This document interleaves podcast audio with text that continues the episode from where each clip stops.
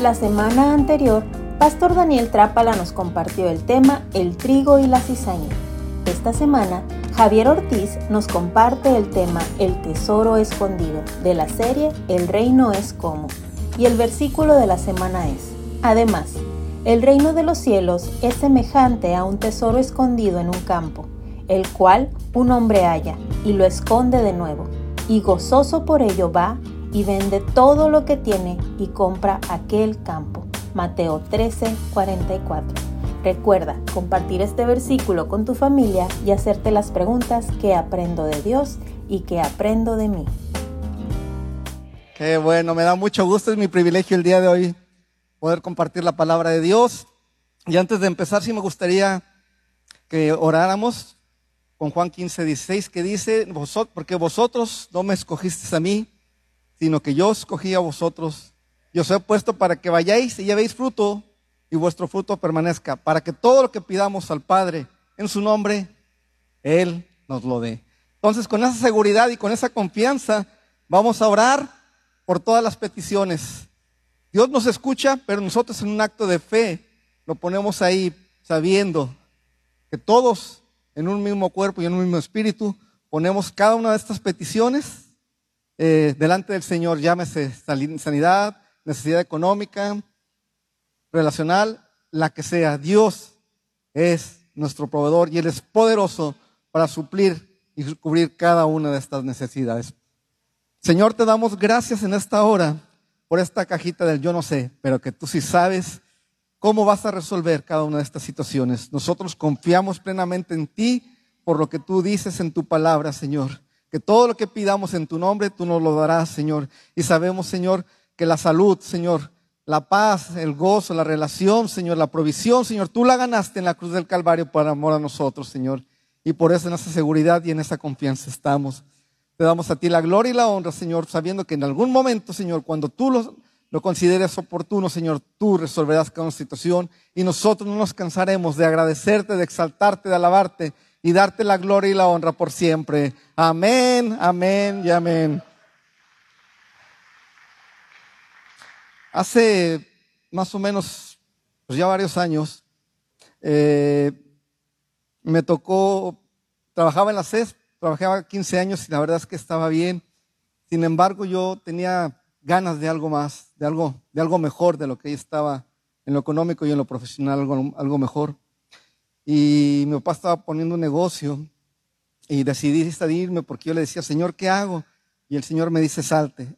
Bueno, después de 15 años me salí, me meto al trabajo con mi papá, las cosas no se dan como, como esperaba. Y al poco tiempo dije, bueno, creo que cometí un error al, salirme, pero, pero Señor, yo te pregunté y, y, tú me dijiste que hiciera esto.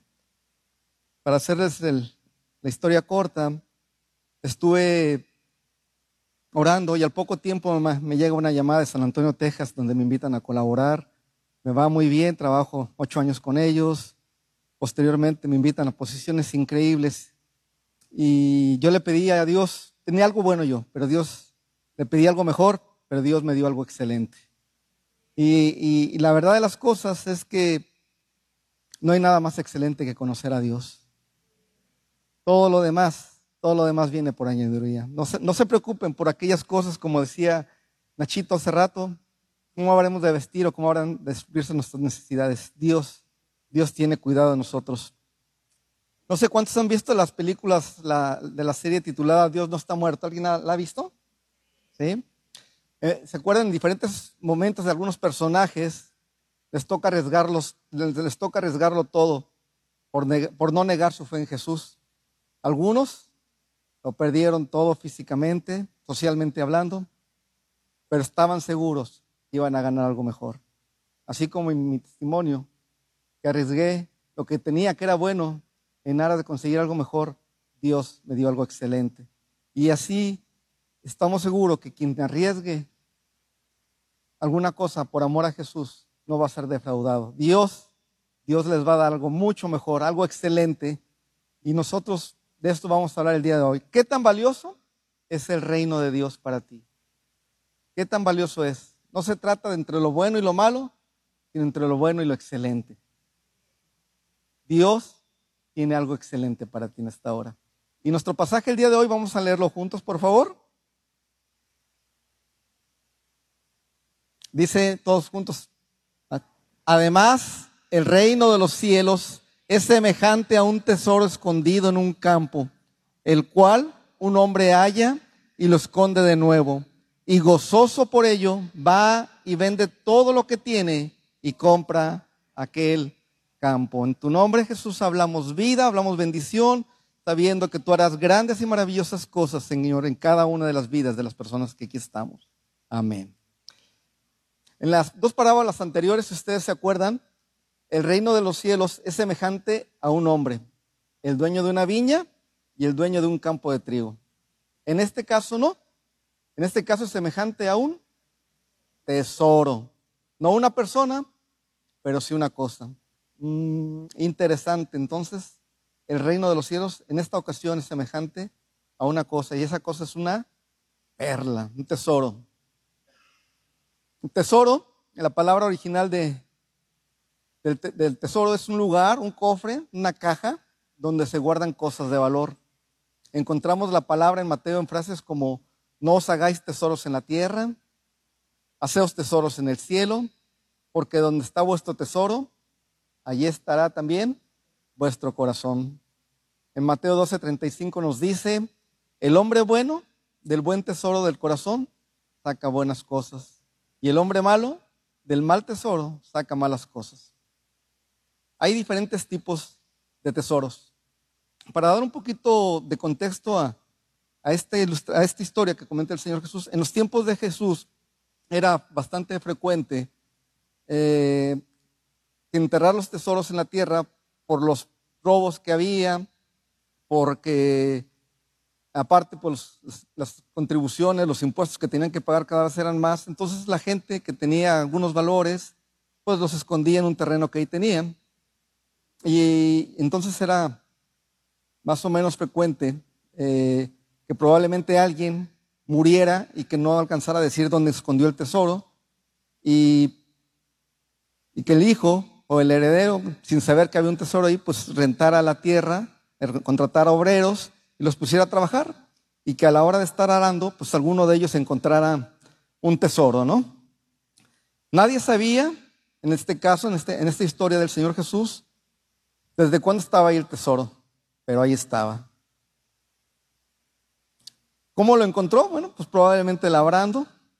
¿Por qué lo volvió a esconder? ¿Por qué creen que lo volvió a esconder? por valioso. Muy bien. Solo podemos imaginarnos, no sé cuántos han visto historias de, tesoros, de piratas, de, objetos perdidos, de leyendas, de buscadores de tesoros. El hombre que lo encontró lo volvió a esconder hasta que no tuviera el derecho legal sobre el terreno. Las escrituras que lo nombraran dueño del terreno y lo que en él hubiera. Muy importante para que nadie se lo pudiera quitar. Y, lo primero que tenemos que saber es de qué tamaño es el tesoro, qué tan valioso es el tesoro. ¿Ustedes estarían dispuestos a vender todo lo que tienen si el tesoro no fuera tan valioso? Nadie lo vendería, definitivamente no. Entonces lo primero que tenemos que saber es qué tan valioso es el tesoro. Y, lo voy a ilustrar un poquito con, con una historia de una persona que yendo a caminar en Miami, vi una fila en la acera de enfrente, que había mucha gente, mucha gente. Y al acercarse a ver de qué se trataba, vi una pecera gigante con muchas ostras. Y veía que de esa ostra salía una perla, pudiera ser una dos, pudieran ser tres, pudiera ser una chiquita o una grande. Entonces se acercó con el que abría las ostras y le preguntó que, que por qué había dos o tres, o por qué unas eran grandes y otras chicas. Esta persona le dice, bueno, pues que es una perla. Mm, pues una perla es una perla. No, dice, mira, una perla eh, se produce cuando las ostras en el fondo del mar, al abrirse por razón natural de su, de su existencia, le entra tierra marina, polvo marino, y es como una agresión o una infección a la, a la, a la ostra, y la ostra, como una manera de defensa, empieza a producir baba o lo que se llama concha o lo que se llama nácar, que empieza a envolver envolver, envolver, envolver la tierra marina como una defensa de esa infección. Eso significa que si hay dos perlas, significa que abrió dos veces y que le entró polvo marino o mar y provocó dos perlas, ¿no? Y si hay una muy grande, quiere decir que le entró mucha tierra. Si hay una chiquita, le entró poca tierra. Finalmente, ante una infección, la perla, la, ostra produce una perla. La perla no es más que una infección cicatrizada. Y, y quiero compararlo con el tesoro del que estamos hablando aquí, nada más como analogía. ¿Cuántos se acuerdan de la historia de, de la mujer de flujo? La mujer de flujo, si ustedes recuerdan, era una mujer que había invertido todo su dinero, su tiempo, su capital, se había quedado sin amigos, sin familia, porque no había habido manera de que ella pudiera ser sanada. Sin embargo, ella escuchó una vez que Jesús iba a pasar por ahí. Jesús un día pasó iba a pasar por ahí. Y ella dijo, yo tengo que acercarme a él. Y ella, Jesús al pasar ahí iba Dice la palabra que iba lleno de gente, amontonado, mucha gente apretándolo alrededor de él. Ella, él iba a curar a una niña que estaba enferma. Y esta persona, esta mujer que había invertido todo y que no tenía esperanza, no tenía posibilidad de ninguna, ningún aliento, ninguna motivación de vida, se acerca y haciendo un gran esfuerzo toca pequeñamente el manto de Jesús. Y en automático ella es sana ella es sana. Y Jesús se voltea y dice, ¿quién me ha tocado? ¿Quién me ha tocado? Y la gente, los discípulos dicen, ay maestro, pues estás viendo cómo todo el mundo te aprieta, cómo te, te está haciendo grandes cosas, cómo te está oprimiendo y tú dices, ¿quién me está tocando? Es que de mí ha salido poder. ¿Quién me tocó? Y viéndose la mujer expuesta tuvo que decir, yo fui. Yo fui esa mujer que que, te toqué y he sido sana. Y ella, una mujer que ya tenía años sin ser escuchada, en ese momento empezó a hablar con Jesús y a explicarle todo lo que le había pasado a ella. La gente le decía, maestro, pues qué bueno que ya la sanaste, pero, pero pues vámonos, este, no ves cuánta gente, el calor, parados, y tú escuchando a esta mujer. Y Jesús, Jesús tenía tiempo para esta mujer. Porque Jesús no se conformaba nada más con sanarla. Jesús quería devolverle la dignidad también. Y eso que hizo Jesús es una gran joya. Más allá de una perla, es, una gran, es un gran diamante, es una esmeralda lo que Jesús produce en la vida de esa mujer. La, la salvó, la sanó y le devolvió la dignidad. La única vez que Jesús le dice a alguien, hija, es a ella. Pueden buscar en los evangelios. Y a ella fue la única que le dijo, hija, tu fe te ha salvado.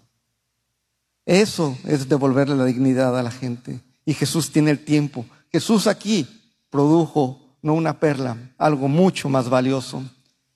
Jesús se sanó, sanó a ciegos, leprosos, paralíticos, gente abandonada.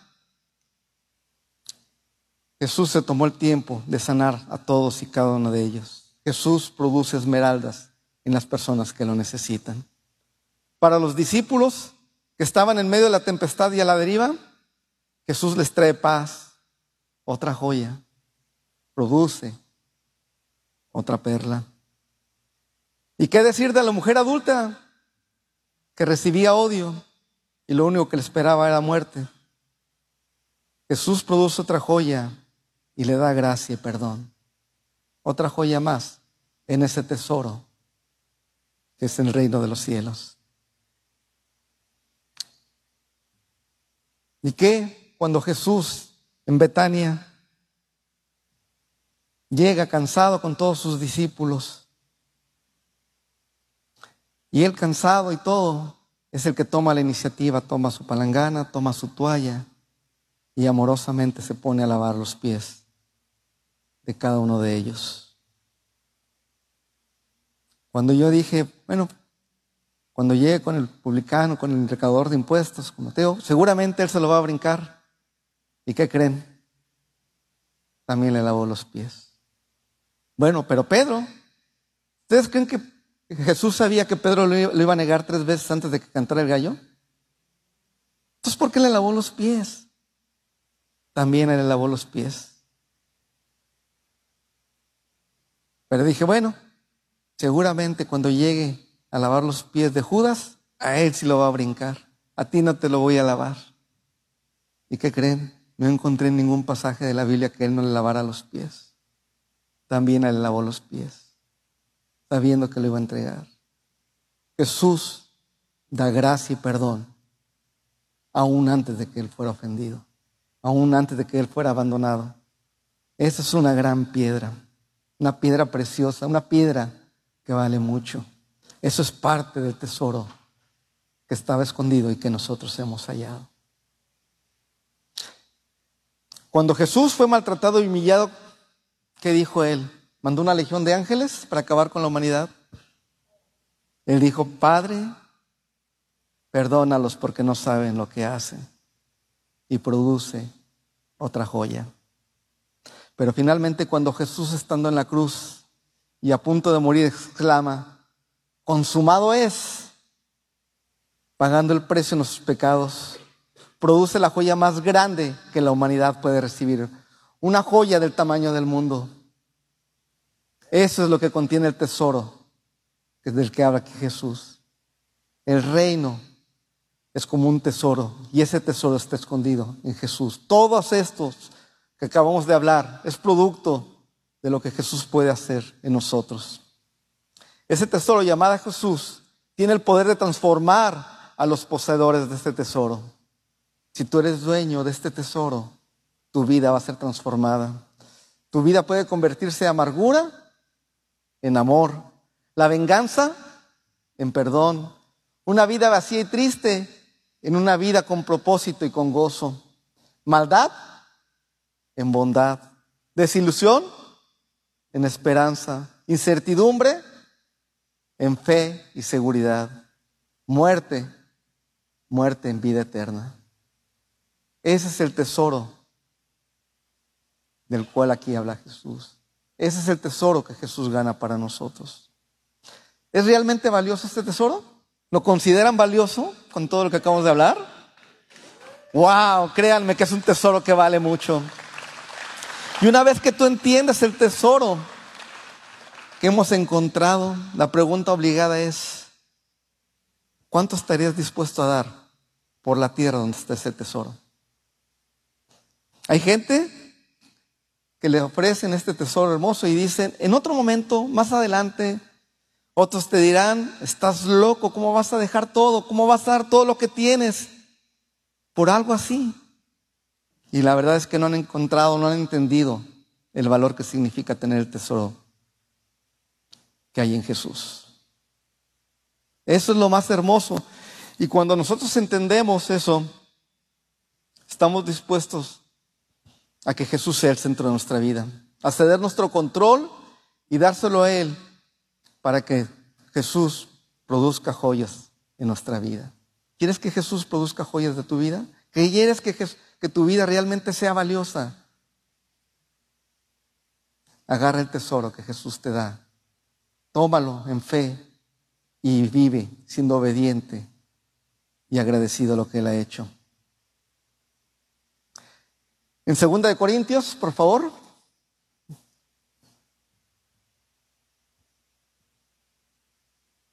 Dice, porque Dios, que mandó que de las tinieblas resplandeciese la luz, es el que resplandeció nuestros corazones para iluminación del conocimiento de la gloria de Dios en la faz de Cristo.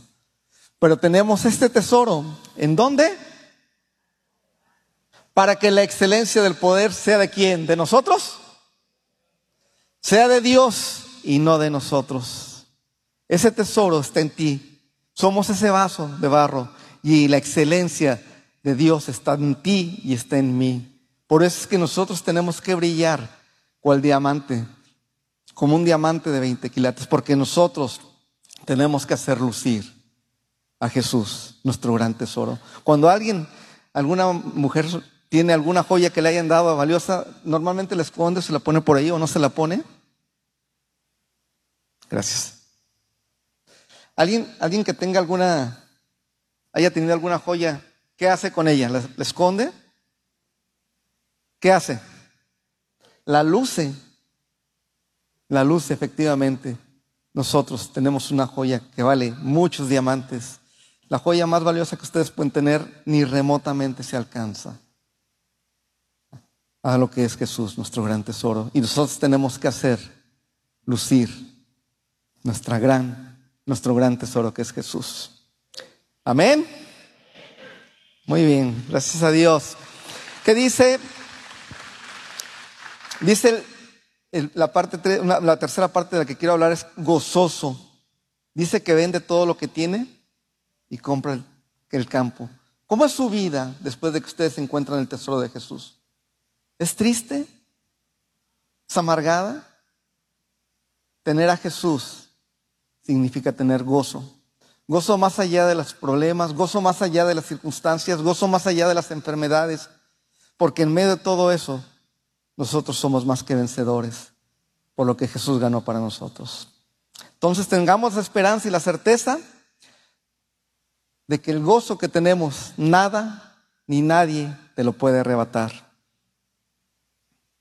Colosenses dice así, porque quiero que sepáis cuán grande luchas tengo por vosotros y por todos los que están en la Odisea y por todos los que nunca han visto mi rostro, para que sean consolados sus corazones, unidos en amor, hasta alcanzar todas las riquezas de pleno entendimiento, a fin de conocer el misterio de Dios, el Padre y de Cristo, en quien están escondidos todos los tesoros de la sabiduría y del conocimiento. Todo, todo, absolutamente todo, los tesoros están escondidos en Jesús. No necesitamos nada más, más que conocer en el nuestro día a día a Jesús, experimentar su presencia y que Él empiece a producir en nosotros los cambios que van a ser joyas para la gloria y honra de su nombre. Eso es lo que nosotros necesitamos. A eso hemos sido llamados y nosotros tenemos que hacerlo. Y nuevamente les vuelvo a decir, verdaderamente Jesús es el tesoro más valioso que tienen o consideran algo más valioso. ¿Su casa? ¿Acaso su casa? ¿Su carro? ¿Su esposa? ¿Su esposo? ¿Habrá algo más valioso que eso? Después de todo lo que Jesús produce en nosotros, nuestro sentir, nuestra emoción y nuestro gozo deben estar encaminados a experimentar cada día y en todo momento y con un ardiente deseo como los caminantes de Maús la presencia de Jesús. Porque eso, eso es lo que hace la gran diferencia. Ese es el tesoro del que habla aquí. Ese es el reino del cielo, de los cielos, el tesoro llamado Jesús. Amén. Finalmente, verdaderamente Jesús es el tesoro más grande de todos. Amén. Nuestro tesoro. Filipenses 3, 7, 8 se me pasó y es muy importante, por favor, que lo leamos. Pero cuántas, aquí está hablando el apóstol Pablo y dice, pero cuántas cosas eran para mí ganancia, las he estimado como pérdida por amor de Cristo. Y ciertamente Aún estimo todas las cosas como pérdida por la excelencia del conocimiento de Cristo Jesús, mi Señor, por amor del cual lo he perdido todo y lo tengo por basura para ganar a Cristo. Imagínense a Pablo, Pablo un hombre criado a los pies de Gamaliel, uno de los sabios más conocidos en aquel entonces, romano, con ciertas riquezas, diciendo, todo, todo lo tengo por basura con tal de obtener el conocimiento de Cristo, con tal de descubrir ese tesoro, con tal de tenerlo presente en mi vida, en mi día a día vivir. ¿Es así nuestro deseo? ¿Dejamos todo? ¿Esto es irrelevante para mí si yo deseo tener a Jesús? ¿Ese es el deseo? Ese es el motivo de nuestra vida. Que cada día que pase nuestra vida tenga propósito, tenga sentido y tenga destino eterno a través de conocer a Jesús cada día más. Amén.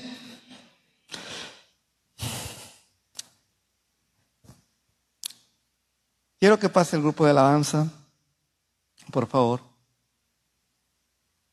quiero comentarles acerca otra ilustración. Eh, en cierta ocasión había un boxeador que iba a pelear por un campeonato mundial. Se preparó mucho este boxeador. Era una pelea muy difícil, una lucha muy difícil. Y llega la pelea, la pelea fue dura, fue muy difícil, pero al final del día, este hombre, este retador, logró ganar, logró vencer. Y llega a su casa, él como vencedor con su esposa, su esposa le abre, la abraza, le da un beso y le quita el cheque. Y dice, tú eres vencedor, pero yo soy más que vencedor, dice ella. Amén. Y sabes que tú y yo somos más que vencedores, porque Jesús peleó la batalla que tú y yo teníamos que pelear y que de ninguna manera íbamos a ganar. Él la peleó para que tú y yo no tuviéramos que pelearla, porque nosotros somos más que vencedores por Jesús. Ese es el motivo, esa es una de las razones por las cuales nosotros tenemos que sentirnos gozosos y alegres, porque nosotros hemos vencido y somos más que vencedores, porque Jesús así lo hizo.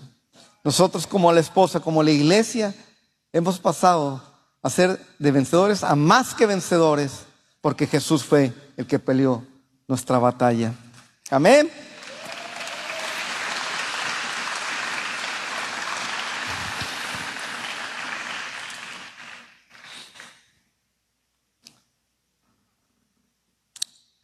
Podemos sacar muchísimas conclusiones de, esta, de este pasaje, de este versículo. Un tesoro escondido, un tesoro hallado, un tesoro, tesoro que, que fue necesario comprar. Y lo más relevante de todo esto es que este tesoro no te costó a ti ni me costó a mí. Y como conclusión, quiero decirles que el reino de Dios es lo suficientemente valioso como para renunciar a todo, a todo, con tal de tener a Jesús, a todo por Él. ¿Ya te diste cuenta de lo valioso? ¿Si entendiste lo valioso que es este tesoro? ¿Si entendiste el valor que representa Jesús en el reino de los cielos, en tu vida y en el mundo? ¿Lo, tomas, ¿Lo tienes en cuenta? ¿Lo tomas en cuenta en tu diario vivir? ¿Cuánto vale ese tesoro? No quiero decir, no quiere decir que lo tengas que perder todo, pero de verdad, Cristo y su reino son lo más valioso para ti. De verdad, es lo más valioso Cristo.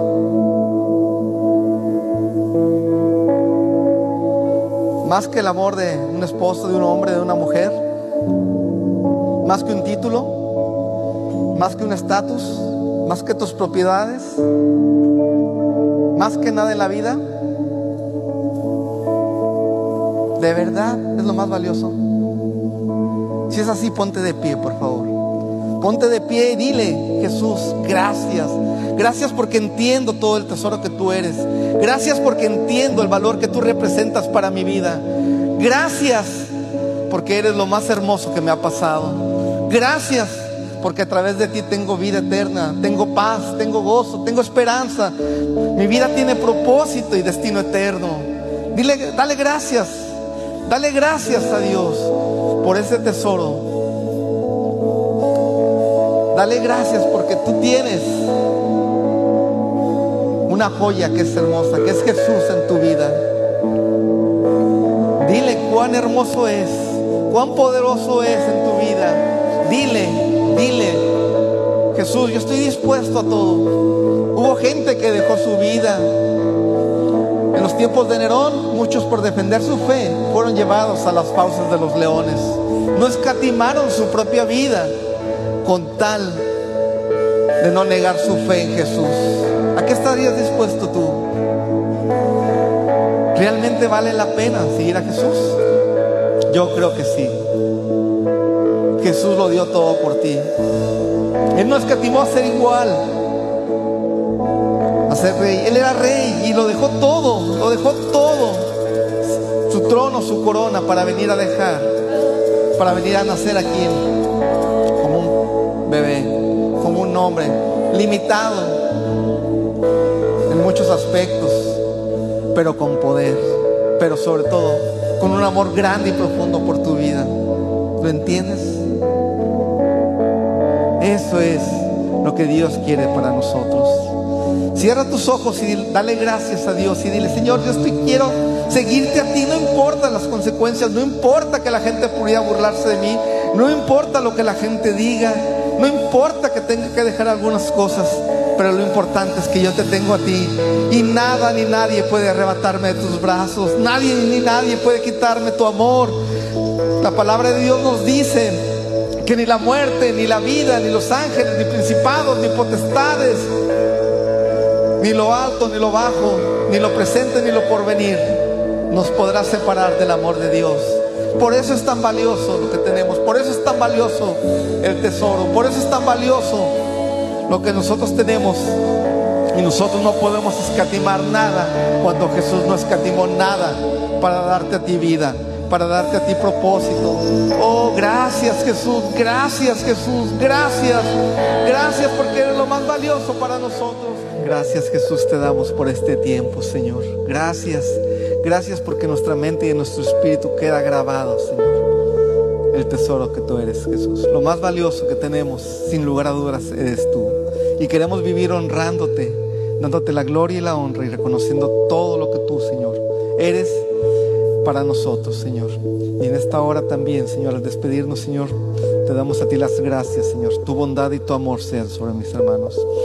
Y ahora que la paz de Dios, que sobrepasa todo entendimiento, el amor del Hijo, quien dio su vida por ti y por mí, y la presencia poderosa del Espíritu Santo en nosotros, Señor, nos ayude que en esta semana nosotros te busquemos un corazón ardiente, con un ahínco, Señor, como nunca, Señor, y que valoremos el gran tesoro que tú representas para nosotros. Que vivamos, Señor, buscándote en tu palabra conociéndote cada día más, honrándote y glorificándote. Sé pues tú con nosotros a lo largo de esta semana y glorifícate en nuestras vidas. En el nombre poderoso de Jesús. Amén, amén y amén.